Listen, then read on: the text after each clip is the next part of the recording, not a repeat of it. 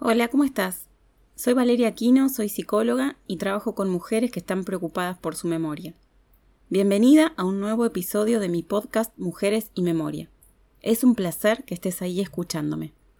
Hoy quiero hablar sobre una molestia recurrente que suelen tener las mujeres que me consultan. Mi cabeza no para. Mi cabeza no para puede significar muchas cosas. No para de pensar, no para de hacerse mala sangre, no para de pensar cosas negativas, no para de generar proyectos, no para de preocuparse, etcétera, etcétera, etcétera. No para, no para, no para. Lo cierto es que cuando la cabeza no para, es posible que aparezcan fallas en la memoria. En realidad, para hablar con total propiedad, lo más probable es que las fallas sean de atención, pero repercuten indefectiblemente en la memoria. Y esto sucede así. Supongamos que estás muy preocupada porque tenés una deuda muy grande que no podés pagar y se vence en los próximos días. Estás mirando el calendario a cada rato para saber cuántos días te quedan, pensás en mil formas posibles de conseguir el dinero para saldarla, te preguntas todo el tiempo qué va a pasar si no pagás, le buscas la vuelta a cada gasto que haces para saber en qué podés ajustarte un poco, qué otro gasto podés eliminar este mes, en qué podés ahorrar para llegar a pagar esa bendita deuda, a quién le vas a pedir dinero, cómo vas a hacer luego para devolverlo. Y así entras en una espiral infinita que consume toda tu atención, que te ocupa y te preocupa, se lleva tu tiempo, tu energía y tu atención. Además de generarte una serie de emociones que te generan mucho malestar anímico. No parás de pensar en esto.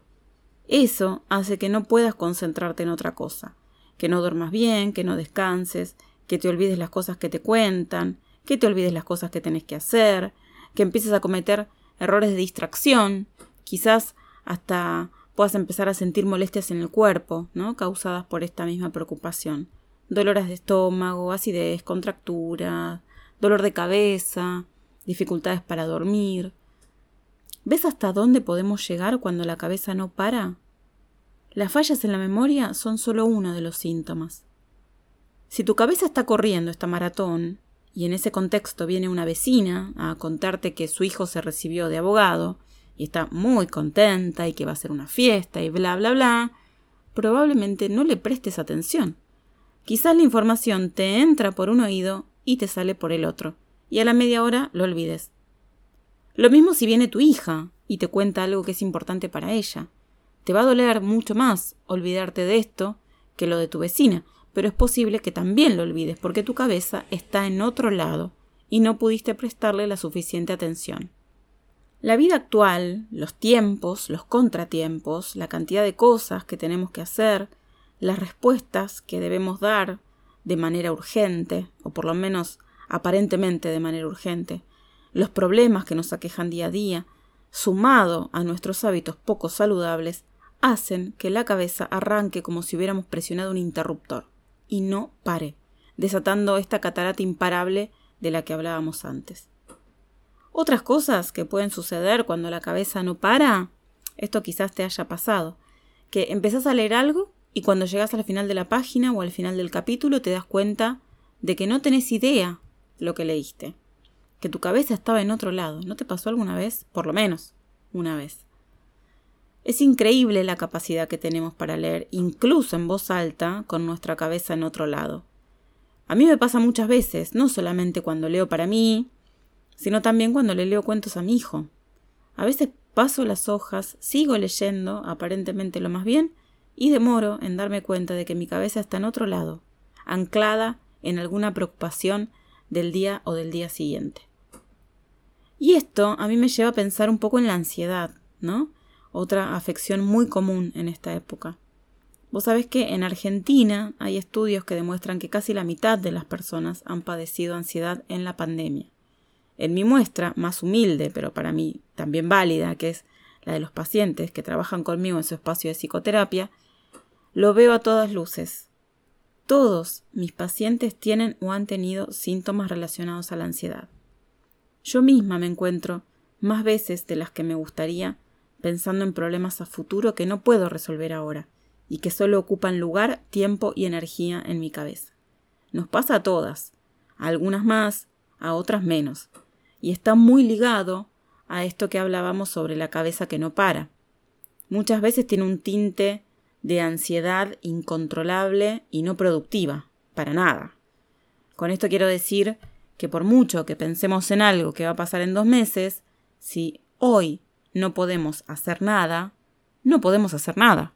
Entonces mejor, por lo menos, evitemos hacernos mala sangre. La cabeza vuela alto, porque si hay algo que no tiene límites son nuestros pensamientos, para bien y para mal. Nos enroscamos, nos perdemos en los vericuetos de nuestras cavilaciones. Pensamos, pensamos y pensamos. Y mientras tanto nos perdemos de lo que está pasando aquí y ahora, de lo que realmente está pasando aquí y ahora. Nos perdemos la lectura que intentamos llevar adelante, lo que nos están diciendo, la película que estamos mirando, lo que tenemos que estudiar, el momento con los hijos, con la pareja, con los nietos o a solas, momentos que podrían ser de disfrute y de descanso. Este motor imparable, en el que se convierte a veces nuestra cabecita y nos lleva a decir mi cabeza no para, puede ser el responsable de tus fallas de memoria. Sería saludable encontrar tu manera de frenar, de conectarte con el aquí y ahora y afrontar los contratiempos de una manera más sana y productiva. Para algunas será la meditación, para otras será la psicoterapia. Habrá quienes prefieran salir a correr, hablar con amigas, hacer un taller de pintura. Lo importante es poder ubicar qué es lo que está pasando que hace que tu cabeza no pare y también si los problemas que estás notando en tu memoria tienen que ver con esto. Para poder estar mejor. Siempre se trata de estar mejor. Y si no podés sola y sentís que necesitas ayuda, pedila. No tenés por qué poder sola.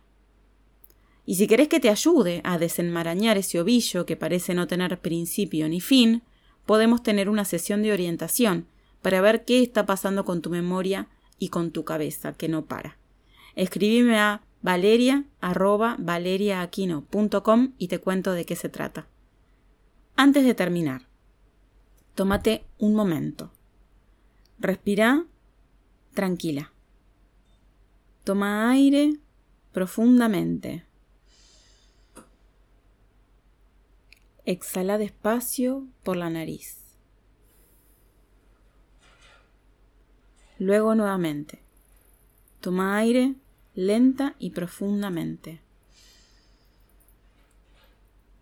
Luego exhala más despacio por la nariz.